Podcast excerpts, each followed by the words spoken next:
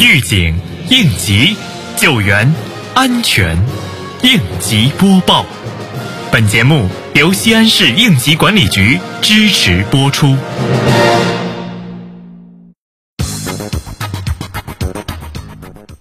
三月二十九号下午，曲江楼观管理办召开一季度应急管理及安全生产专题会议。会议观看了西安市小火亡人事故警示片，传达学习了近期国务院、陕西省、西安市安全生产工作会议精神，总结了度假区一季度应急管理和安全生产工作，并对二季度重点工作进行了安排部署。会议强调，各部门要高度重视安全生产工作，深入开展安全生产专项整治三年行动和安全发展示范城市创建，切实做好大型活动防汛备汛各项工作，夯实度假区安全基础。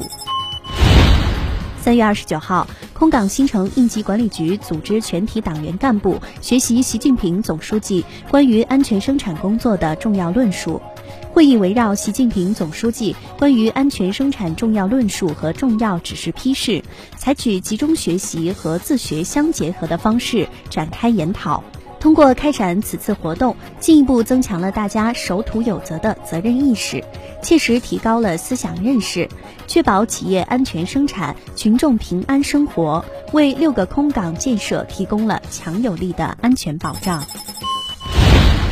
为认真贯彻落实中央、省市、县委党史学习教育工作要求，三月二十九号，周至县应急管理局党委召开党史学习教育动员大会，对党史学习教育工作进行全面安排部署。局党委书记作动员讲话，并强调，要求全体党员干部一要提高站位，深刻认识党史学习教育的重大意义，增强学习的主动性和自觉性。二要明确方向，深入领会习近平总书记重要讲话精神，牢牢把握党史学习教育的目标要求，切实加强学习的针对性。清明小长假即将到来，注意预防森林火灾的发生。西安市应急管理局提示，森林火灾的起因主要有两大类：人为火和自然火。人为火包括以下几种：生产性火源、非生产性火源和故意纵火。在人为火源引起的火灾中，以开垦烧荒、吸烟、烧纸等引起的森林火灾最多。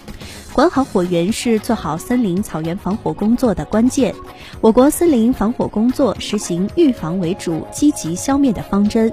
预防是森林草原防火的前提和关键。森林草原防火必须立足于预防为主。感谢收听本次应急播报，我是小陈。